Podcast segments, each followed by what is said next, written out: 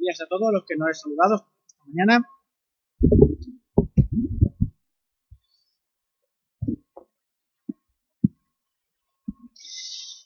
Voy a, orar, ¿de acuerdo?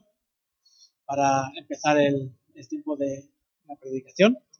Aunque si lo pensamos bien, desde el momento que entramos y empezamos a cantar, ya estamos recibiendo la palabra del Señor porque las canciones son palabras del Señor cantadas.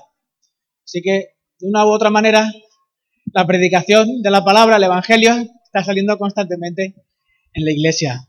Vamos, vamos a orar.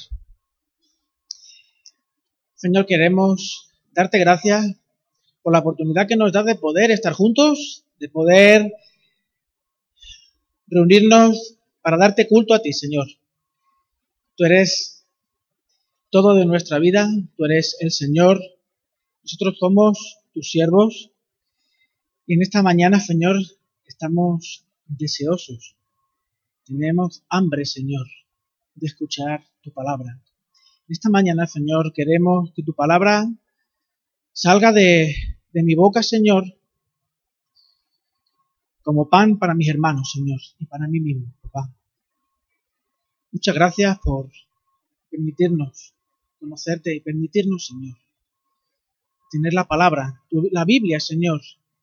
Es un regalo, como bien Pablo decía esta mañana, que de hace ya tres mil años está hablando al ser humano, Señor. Muchas gracias, Señor, por darnos esta oportunidad. Ayúdanos a aprovecharla, Señor y como hemos cantado, no solo oigamos, sino que hagamos, Señor. Tu palabra nos transforme y nos cambie, Señor, porque queremos ser cada vez más como tú, Señor. Gracias por la oportunidad, Señor, de estar juntos en esta mañana. Cuida de los hermanos que no pueden estar. Bendito de los hermanos que están en sus casas, a los enfermos, Señor. Gracias por todo. En tu nombre, Señor. Amén. Eh, cada vez que predico, no predico todos los domingos, no predico todo lo que quisiera, para, para bienestar vuestro. Em, cada vez que predico estoy haciendo una predicación expositiva y sistemática de la primera carta de Juan. Esta forma de predicar la palabra tiene varias ventajas y una de ellas, a mí que personalmente me parece muy interesante, es que em, evita que el predicador eh, enseñe otra cosa que no sea lo que dice la palabra de Dios.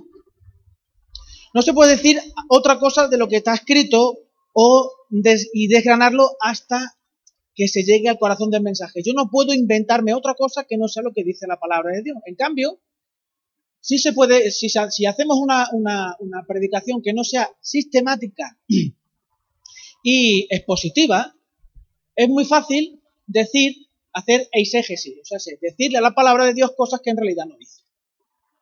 Por otro lado, aunque arrebata quizás ese, ese concepto de sorpresa, si yo estuviese predicando de domingo en domingo, ya sabríais que hoy lo que, de lo que vamos a, estar meditando es de la, de la primera carta de Juan, del capítulo 2, y en casa lo podíais haber eh, leído, podíais haber buscado, podíais haber ya investigado en vuestra propia casa. Eso lo arrebata, pero aporta dirección y sentido. No son predicaciones aleatorias sobre temas diferentes.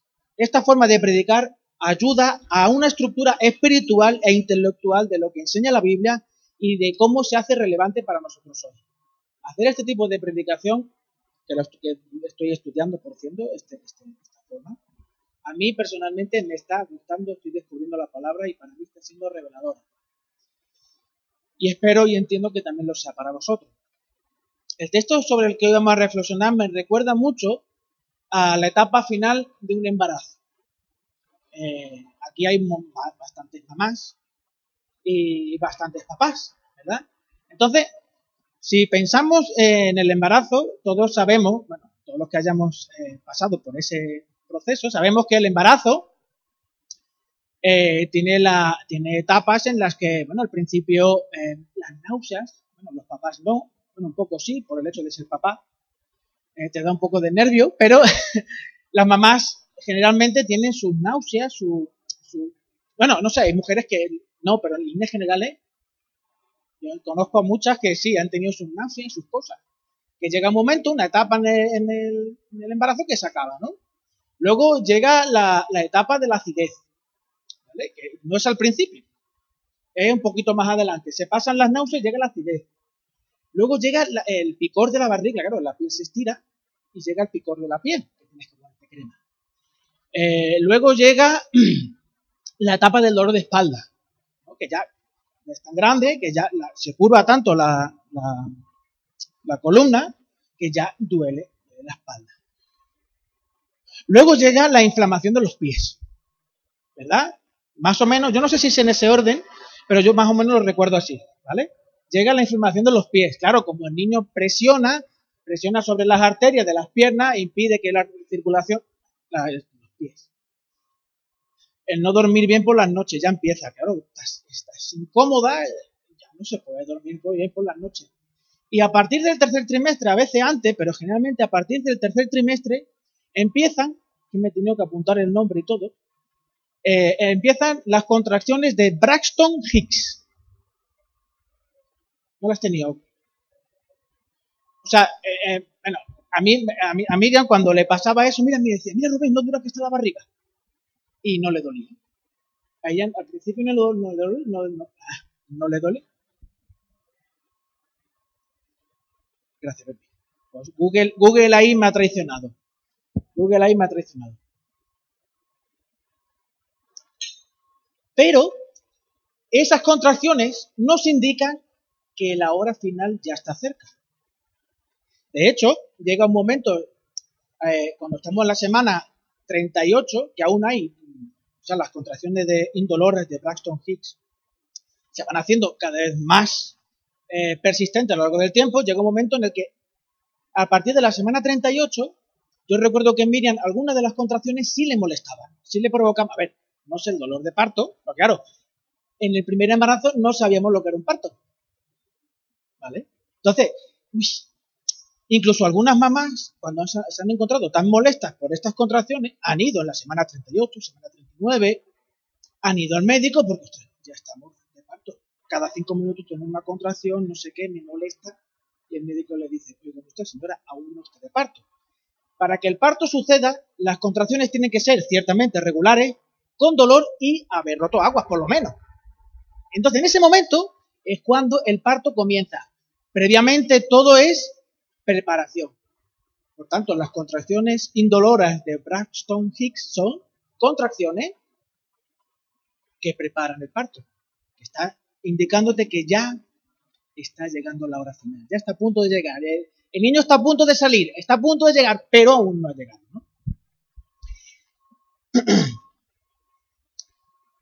Con esta idea en mente, me gustaría que entrásemos en el texto sobre el que vamos a meditar. Y ya os adelanto que, eh, aunque la lectura es completa del 18 al 27, solamente vamos a centrarnos en los eh, cuatro o cinco versículos primeros, porque no nos va a dar tiempo a más, ¿de acuerdo? Porque este texto tiene una amiga importante como el pan de pueblo, que es una amiga que no se pone dura, que tú la comes y eso es pan para tres días, pues igual, ¿no? Tiene mucha amiga. Voy a, voy a releer el texto, ¿de acuerdo?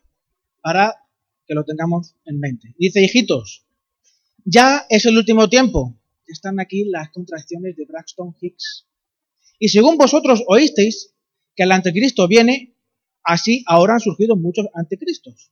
Por esto conocemos que es el último tiempo. Salieron de nosotros, pero no eran de nosotros, porque si hubieran sido de nosotros, habrían permanecido con nosotros. Pero salieron para que se manifestase que no todos son de nosotros. Pero vosotros tenéis la unción del santo y conocéis todas las cosas. No os he escrito como si ignoraseis la verdad, sino porque la conocéis y porque ninguna mentira procede de la verdad. ¿Quién es el mentiroso sino el que niega que Jesús es el Cristo? Este es el anticristo, el que niega al Padre y al Hijo. Todo aquel que niega al Hijo tampoco tiene al Padre, el que confiesa al Hijo tiene también al Padre. Lo que habéis oído desde el principio permanezca en vosotros. Si lo que habéis oído desde el principio permanece en vosotros, también vosotros permaneceréis en el Hijo y en el Padre. Y esta es la promesa que Él nos hizo, la vida eterna. Os he escrito esto sobre, lo, sobre los que os engañan Pero la unción que vosotros recibisteis de Él permanece en vosotros y no tenéis necesidad de que nadie os enseñe, así como la unción misma os enseña todas las cosas. Y es verdadera y no es mentira, según ella os ha enseñado, permaneced en Él. No es un tema sencillo hablar sobre el versículo 18.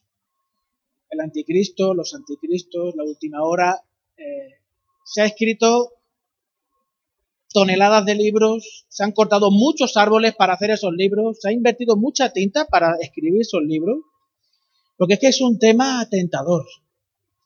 De hecho, eh, en Mateo 24, los discípulos le dicen al Señor, cuando el Señor dice que no, quedará piedra sobre piedra, etcétera, etcétera, el Señor le dice a sus discípulos, estando en el, en el monte de los olivos, Señor, ¿y cuándo sucederá esto? Es que tenemos curiosidad, ¿verdad? De hecho, la Santa Cena que vamos a tomar hoy es una declaración de que el Señor vuelve. Ciertamente. El Señor volverá. Tenemos curiosidad por saber, tenemos casi la necesidad de saber cuándo el Señor Jesús volverá por segunda vez, como enseña la palabra, ¿no? Pero si recordamos el contexto que ya hemos estudiado, por el motivo eh, que Juan escribe la carta, es que se están introduciendo en la iglesia prácticas e ideas ajenas al Evangelio.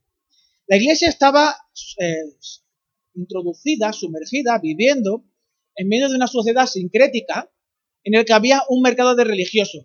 Estaban los que adoraban a Asera, los que adoraban a, a César, los que adoraban a todos los dioses que había en aquel momento. Y el gnosticismo la, digamos, la filosofía principal contra la que Juan está escribiendo la carta era una de esas corrientes que se enfatizaban sobre todo en el conocimiento. Cuanto más conoces, más espiritual eres. Y este ambiente sincrético centrado en el conocimiento forjaba personalidades de gran influencia y carisma capaces de introducir sutiles cambios dentro de la comunidad, con, por el hecho de, claro, es que Rubén ha ido a un seminario, si, lo dice Rubén, tendrá razón. Si lo dice Pablo, que también ha estado en un seminario, o nuestro hermano Antonio Galán, que ha estado durante muchos años también pastoreando en Alemania, o podemos poner el nombre de quien queramos. El gnosticismo no era una corriente espiritual homogénea, no todos los gnósticos pensaban lo mismo, pero tenían un punto en común. Todos coincidían en que la persona de Jesús, en la persona de Jesús no podían estar unidas la naturaleza humana y la naturaleza divina. En todo caso, y como mucho, la personalidad, la personalidad divina, Dios, había visitado a Jesús en su ministerio terrenal para poder hacer esos milagros, porque es que ningún ser humano puede hacer eso. Y en el momento de morir en la cruz, Dios se fue y quien murió ahí fue Jesús el hombre, no Jesús el Cristo, no Dios encarnado. Ante este argumento, Juan no cesa de decirles a los hermanos de la, iglesia de Éfeso y sus circundantes, primera de Juan 5.13, el corazón de la carta. Estas cosas os he escrito a vosotros que creéis en el nombre del Hijo de Dios, para que sepáis que tenéis vida eterna y para que creáis en el nombre del Hijo de Dios. Que recordéis, que sepáis, que no se os olvide, que estas cosas se están introduciendo en la iglesia, no lo olvidéis. No perdéis, no penséis, no perdáis de vista que Jesús es Cristo, Jesús es el Señor. Pero es que no vale cualquier imagen o idea de Jesús.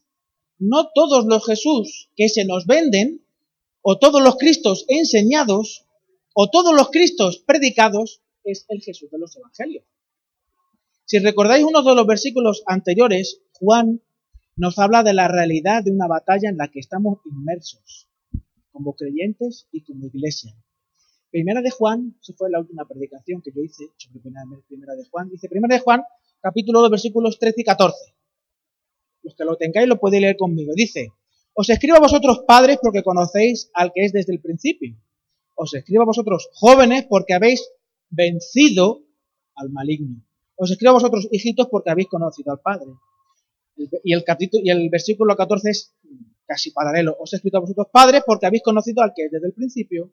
Os he escrito a vosotros jóvenes porque sois fuertes y la palabra de Dios permanece en vosotros y habéis vencido el maligno. Para vencer hay que luchar. No existe un vencer sin una lucha. No se puede, no, no hay ningún vencedor si no lucha nada. Y en los versículos siguientes, del 15 al 17, se nos describe esa lucha interna del creyente. No améis al mundo ni las cosas que están en el mundo, porque todo lo que en el mundo, los deseos de la carne, los deseos de los ojos, la vanagloria de la, de la vida, no proviene del Padre, sino del mundo. La lucha interna del creyente, la lucha que tenemos dentro de nosotros mismos, ¿verdad? La lucha que sufre en su corazón por ser y hacer en medio de un ambiente hostil. Ser luz y dar luz. Pero la iglesia como cuerpo de Cristo también recibe ataques y persecución.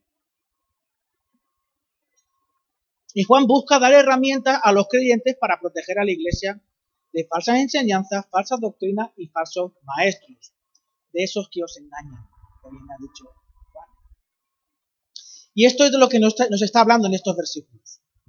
Si desde el capítulo 1 Juan nos informa que Jesús es la luz del mundo que viene alumbrando desde el principio, no cabe esperar otra cosa que en la hora final lo que se haga más presente sean las tinieblas del anticristo. Hijitos, ya es el último tiempo. Y según vosotros oísteis que el anticristo viene, así ahora han surgido muchos anticristos.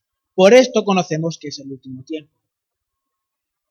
Muchas veces a lo largo de la historia se han intentado poner fecha y nombre y apellido a estos anticristos. Sin embargo, Juan de lo que nos habla es del espíritu de una época, no de una persona en concreto. El tiempo final, la hora final, los últimos días, los últimos días son las formas en las que los escritores bíblicos intentan describir el lapso de tiempo existente entre la primera venida de Cristo y la segunda venida de Cristo y la última. Es que, si lo pensamos, ya no queda mucho, mucho por hacer ya. Dios crea el mundo.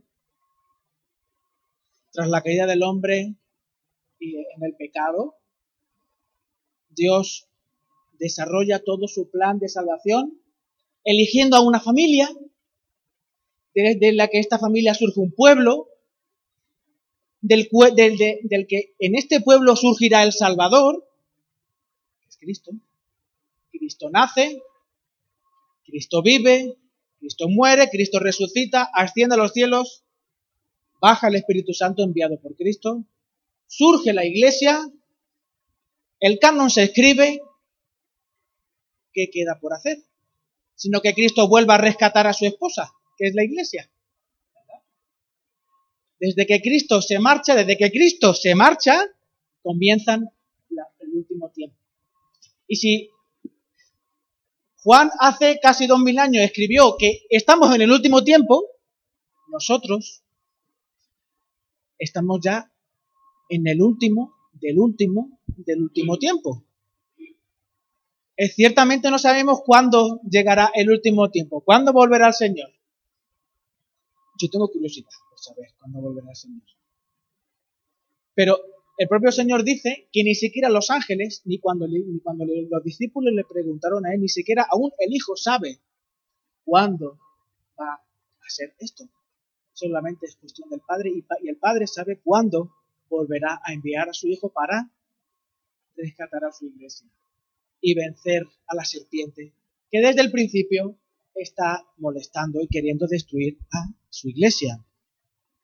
La historia llega a su fin Pronto Cristo regresará para rescatar a su amada iglesia. Pronto el parto llegará a su apocalipsis. Porque apocalipsis significa desvelar.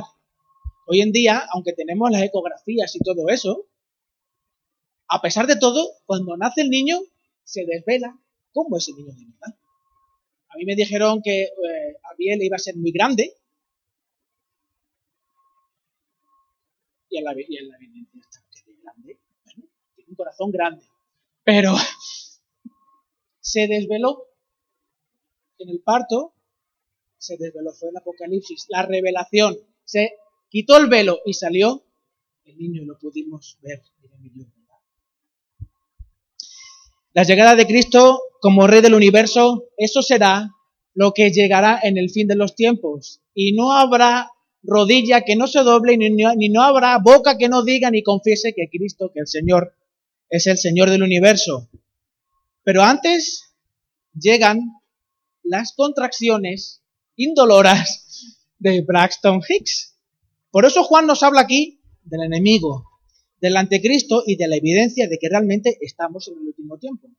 De hecho, Juan no, culpabiliza a, estas personas, a estos anticristos, del daño que le hacen a la iglesia, sino que le indica a la iglesia que la presencia de esta gente certifica de que estamos realmente en el último tiempo. No es una ilusión, una historia, algo increíble que Jesús nos llegó a contar en, el capítulo 24 de Mateo, sino que es cierto, es real. Cristo volverá por su iglesia. Y estos anticristos son una evidencia de que eso es verdad. Tanto Pablo en segunda de Tesalonicenses, Tesalonicenses capítulo 2, que nos habla del misterio de la iniquidad y del hombre de pecado, no nos habla del anticristo, utiliza otras palabras. Como el propio Señor nos informa en Mateo 24 de los últimos tiempos sus señales, como también Daniel capítulo 7 y Apocalipsis capítulo 13, nos hablan de que este personaje que Juan describe como el anticristo con mayúsculas, no los, los anticristos, sino el anticristo con mayúscula, este es un anticristo, esta es una persona histórica que va a existir realmente. De hecho, Juan es el único que utiliza esta palabra, anticristo. No hay otro, no hay otro libro en la Biblia que utilice este término para denominar a esa persona que va a venir y va a cumplir estas profecías descritas tanto en el Nuevo como en el Antiguo Testamento. Esperamos a un hombre histórico que vendrá en el futuro con gran poder, con gran autoridad, y que todos los países, todas las naciones lo aceptarán. Eh, yo eh, vi una vez, eh, me parece que, que, por Facebook o por YouTube o algo así, que Donald Trump era el anticristo.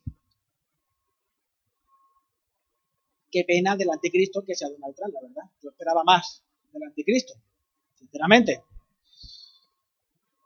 Juan no cesa de indicarnos que será un ataque desde dentro. Se trata de un ataque espiritual que se, forja, que se forja desde el interior de la iglesia. Fijaros lo que dice el versículo 19. Salieron de nosotros, pero no eran de nosotros porque si hubiesen sido de nosotros, habrían permanecido con nosotros. Pero salieron para que se manifestase, para que se manifestase que no todos son de nosotros. Se trata de un ataque espiritual que se forja dentro de la iglesia. No es algo que viene de fuera, que sí. Pero eso que viene de fuera ya no lo dice Juan en los versículos anteriores. No améis al mundo ni las cosas que hay en el mundo. Si estamos esperando o si estás esperando un ataque de Satanás desde el exterior, un Satanás con su vestido rojo, sus cuernos, su tridente y su rabo en forma de flecha, es de ser muy ingenuo. Además, Satanás no lo va a hacer así. Sería demasiado evidente. Satanás es el padre de la mentira. Por tanto, lo mejor es introducir un caballo de Troya dentro de la iglesia para como dice la canción que cantábamos esta mañana, la de Despacito, despacito, suave, suavecito, vaya la herejía introduciéndose sin darnos cuenta, sin darnos cuenta.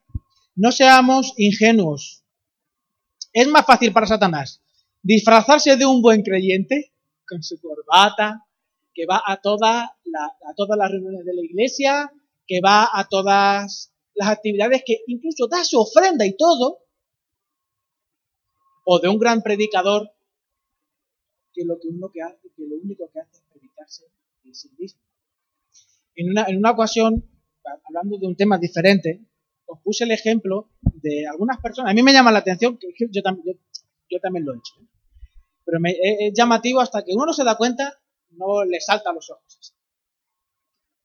Si yo subiera aquí arriba, me hubieses invitado, yo no fuera el pastor de la iglesia, me hubieras invitado, aun siendo el pastor de la iglesia, me hubieras invitado eh, que predicase tal día como hoy y hubiera dicho, hermanos, Juan, habéis hecho lo mejor que se puede hacer. Me habéis invitado a mí, al mejor predicador de la provincia de Cádiz.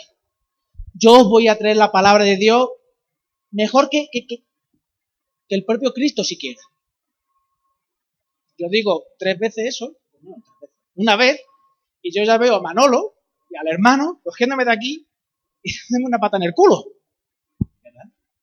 ¿Cómo va a estar este hombre con esa soberbia y ese orgullo, hablando de sí mismo? Ahora yo subo aquí y digo, hermanos, gracias por haberme invitado. No soy digno de estar aquí.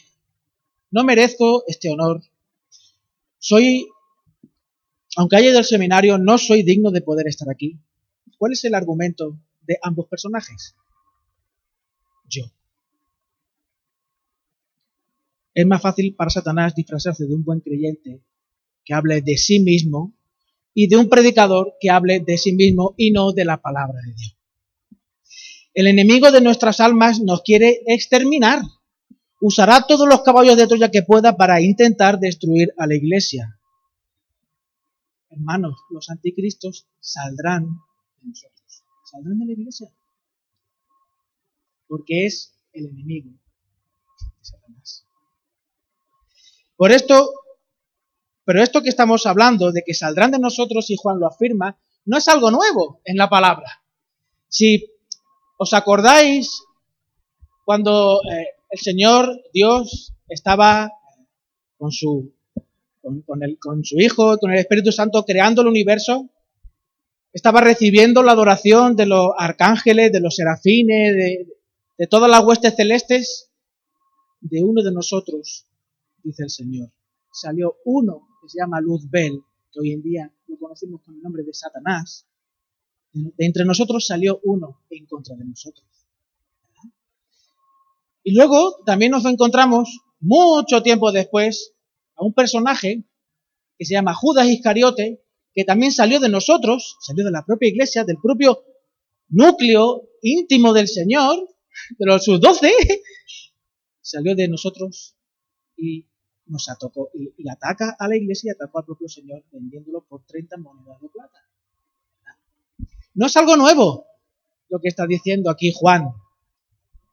Este pasaje podemos ah, entender que nos habla de la salvación.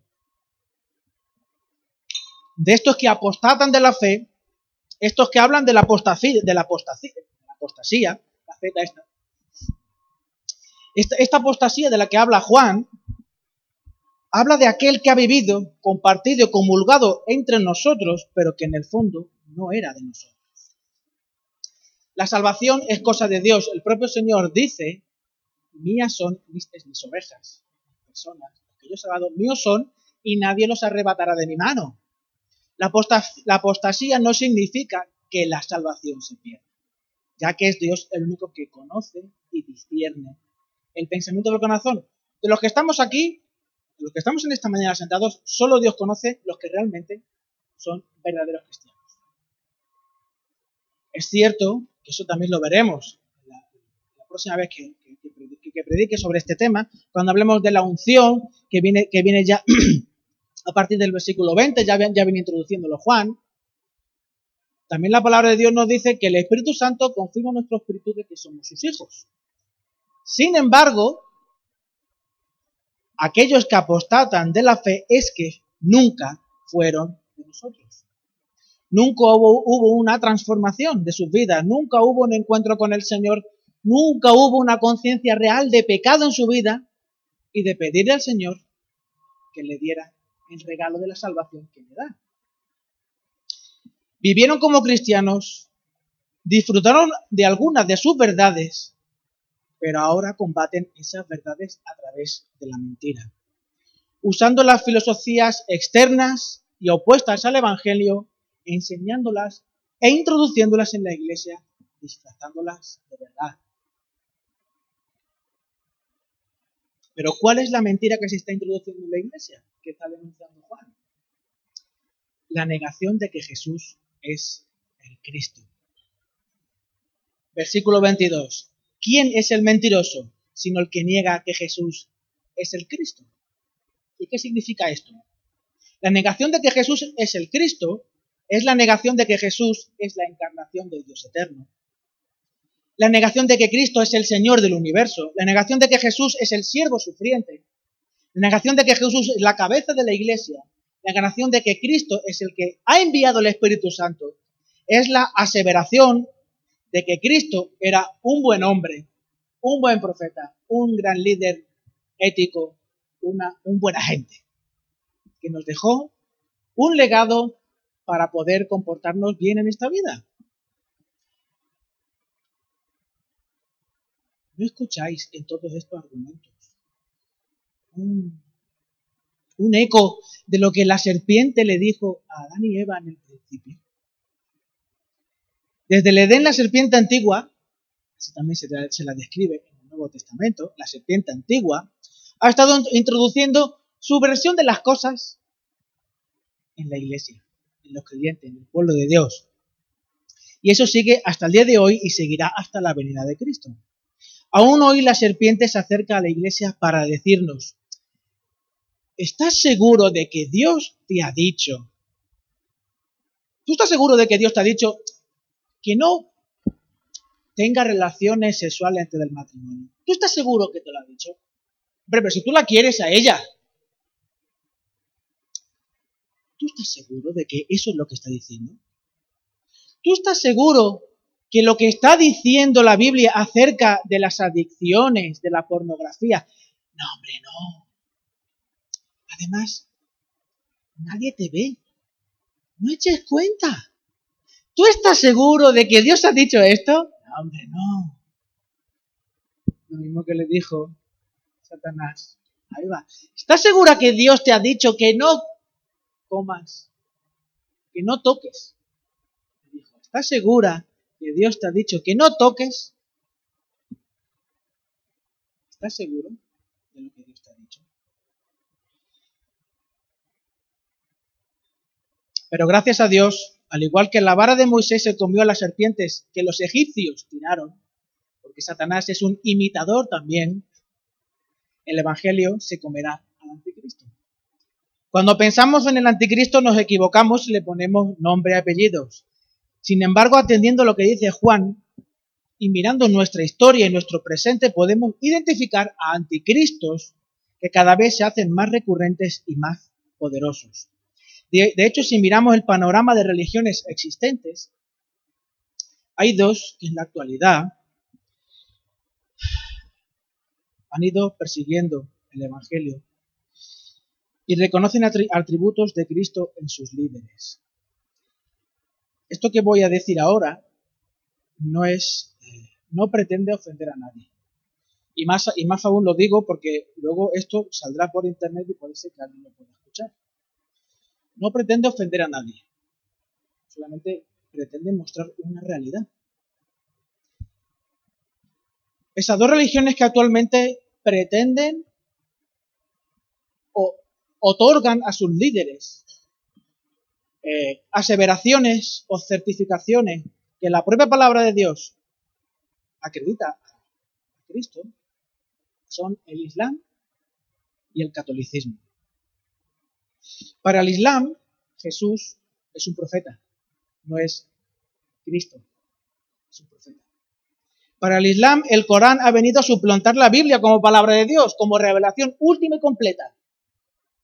En el Islam se espera una especie de Mesías o libertador, o libertador que impondrá el Islam en todo el planeta y luego, fijaos, qué curioso, uno analiza un poco de escatología del Islam, es impresionante. Luego de que venga este libertador que tiene un nombre que no me sale en árabe, así que no lo digo, este, esta especie de Mesías, que impondrá la fe islámica a todo, a todo el planeta, luego vendrá Jesús, fijaos, luego vendrá Jesús para decirle a los cristianos, ¿no os habéis dado cuenta que os habéis equivocado? Fíjate, oída, ¿eh? Sorprendente, ¿eh? Lo que para nosotros, para, para nosotros, lo que para, lo que Juan nos está diciendo es que antes de que venga Cristo llegará un anticristo. En el Islam ese anticristo es un Mesías libertador que impondrá su ley y será aceptado por todas las naciones. Fijaos cómo el Islam está dándole completamente la vuelta y está otorgándole a alguien que no tiene nada que ver con Jesús atribuciones de Cristo y a Cristo le está desbancando de ser Cristo, de ser el Señor del universo. Para el, para el catolicismo, el vicario de Cristo es el Papa de Roma, en lugar de ser el Espíritu Santo. El único representante de Cristo en la tierra es el Espíritu Santo. Jesús ascendió a los cielos y envió al Espíritu Santo como representante suyo y maestro nuestro para poder enseñarnos todas las cosas, fijaos. Lo que habéis oído desde el principio permanezca en vosotros. Si lo que habéis oído desde el principio permanece en vosotros, también vosotros permanecéis en el Hijo. Pero la unción que vosotros recibisteis de Él permanece en vosotros y no tenéis necesidad de que nadie os enseñe. El Espíritu Santo es nuestro Maestro. No hace falta que ningún hombre se ponga las atribuciones de Cristo. Para el catolicismo, el Papa es el sumo pontífice, título que la palabra de Dios y Dios mismo atribuye a Cristo.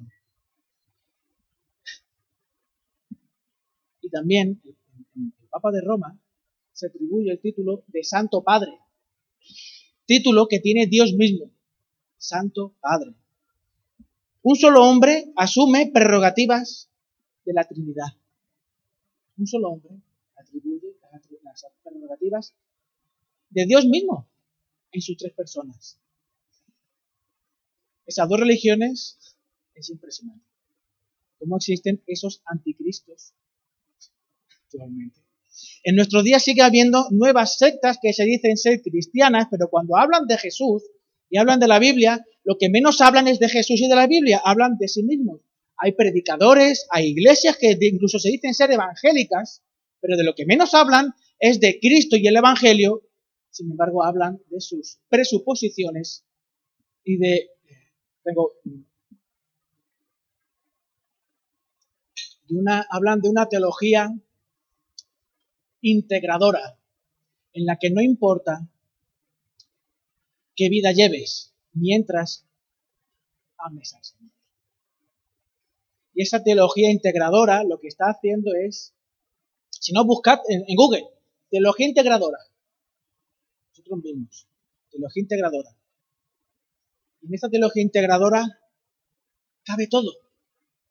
Cabe tanto todo que yo puedo irme un día con un musulmán a orar a Dios, porque también adoran a Dios. Yo puedo irme con un eh, testigo de Jehová a adorar a Dios, porque también adoran a Dios. Y en este saco podemos ir introduciendo cualquier cosa. Cualquier cosa. Buscad en Google teología integradora. No integrista, que no es lo mismo. Integradora. Os vais a sorprender. De hecho, la, teología gay es teología integradora. Todo aquel que se opone al mensaje que, y, tergiversa el mensaje de Cristo es un anticristo.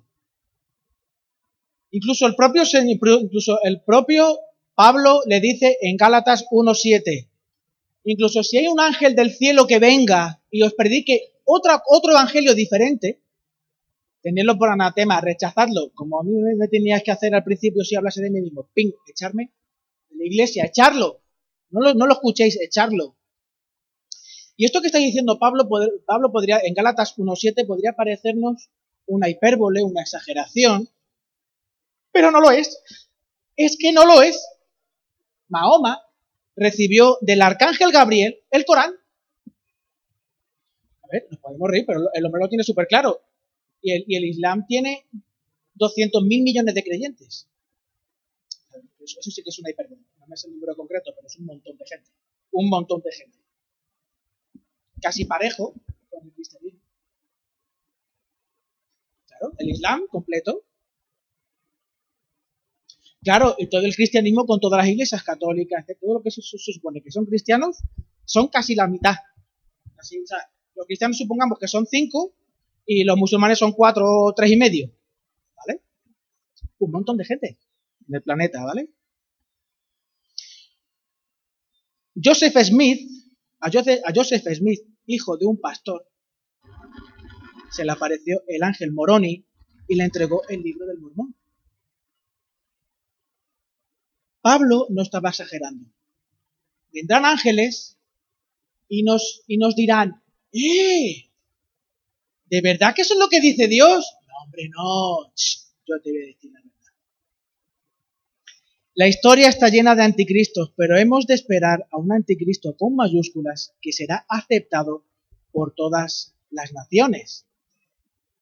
Y aunque todo esto que, que podemos estar hablando esta mañana, que estamos hablando esta mañana, nos puede inducir un poquitillo de mal rollo, Juan no pretende meternos mal rollo en el cuerpo, no, no pretende meternos miedo en el cuerpo, al contrario. Juan Mm, está hablando a la iglesia de Éfeso y a sus eh, hermanas, como a nosotros hoy, como a cristianos maduros. Lo que habéis oído desde el principio. ¿Quiénes son los que han oído desde el principio las cosas? Os escribo a vosotros padres porque conocéis al que es desde el principio. A los maduros Juan está escribiendo a personas que saben la palabra de Dios, que conocen al Señor, que han tenido un encuentro con Él. El cristiano que escucha las palabras de Juan, que atiende lo que ya sabe, escucha lo que dice Juan, son aquellos que son los verdaderos creyentes y conocen la verdad y esa verdad les ilumina. Es tan fácil caer en la tentación de dejarnos seducir por este ambiente tóxico que hay alrededor de la iglesia. De hecho, yo tengo que confesaros que desde que empecé a trabajar en, una empresa y entre que salgo y entro a casa me dan, bueno, salgo a las 7 de la mañana y vuelvo a las 8 de la tarde he estado tan tentado, tan tentado a no leer la Biblia. Es que no tengo tiempo y estoy tan cansado. Es que no tengo tiempo y estoy tan cansado. No sabes tú. No lo sabes tú. Pero, de verdad, el culto de oración de estas semanas también, pero sobre todo el de la semana pasada, para mí fue un regalo. Venir al culto de oración en el que pude orar con mis hermanos y escuchar, simplemente escuchar la palabra del Señor, fue un regalo. Salí bendecido de esa reunión. Salí revitalizado, alimentado. Porque cuando uno, bien lo dice el Señor, vigila tu corazón, porque de Él mana la vida. Y la única vida que tenemos y de la que la recibimos es del propio Señor, a través de su palabra, mediado por su Espíritu Santo. Si no tenemos tiempo, si estamos cansados, ¿cómo vamos a alimentarnos? Y es que el hambre espiritual, como ya también prediqué hace una semana, se traduce como decadencia espiritual en el que llega un momento en el que tú dices, ¿para qué voy a leer si ya no entiendo lo que dice la Biblia? No oro porque es que orando, te lo digo que, me ha pasado, ¿eh? me, ha pasado esta semana. Estoy orando al Señor tres minutos, tres minutos de orar, y digo, Señor, ¿y ya qué te digo? Te he pedido por todo, o sea, las cosas que me preocupan, ¿y ahora qué te digo? ¿Qué más puedo decirte, Señor? ¿Os acordáis que hace tres semanas os decía que estaba leyendo el libro de Job, disfrutando? ¿Os acordáis? No sé si lo recordaréis. El libro de Job, los últimos capítulos en los que yo me estaba deleitando, adorando al Señor. ¿Dónde está aquel Rubén? Que yo no lo encuentro hoy. Es que estoy tan cansado y no tengo tiempo. Tengo tantas cosas que hacer. vigila tu corazón, vigilemos nuestro corazón, porque según el orden de prioridades que esté en nuestro corazón, según la imagen que tengamos de Cristo, así, será nuestra vida con el Señor.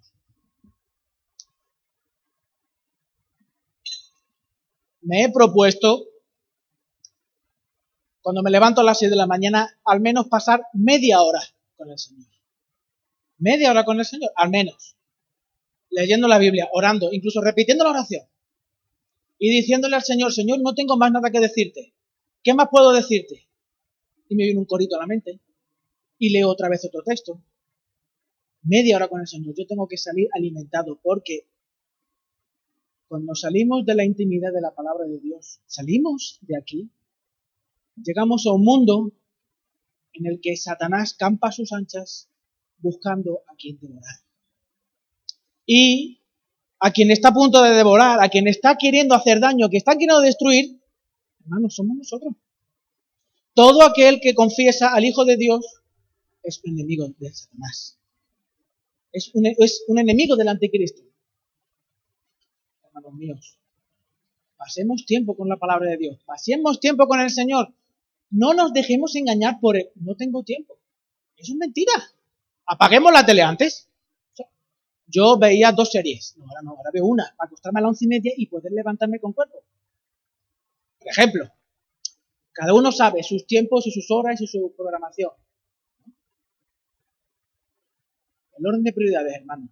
Pasemos tiempo con el Señor, reenamorémonos del Señor, disfrutemos del Señor. Es la única manera de poder estar atentos a que nadie nos engañe.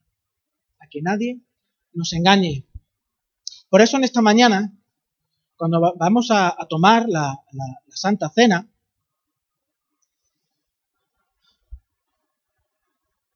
le voy a pedir a, los hermanos que me tienen que acompañar, que no lo he mirado, en esta mañana llegué.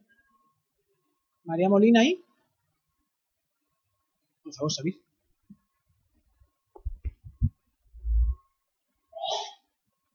26 de Primera de Corintios 11 dice, Así pues, todas las veces que comeréis este pan y beberéis esta copa, la muerte del Señor anunciáis hasta que Él venga.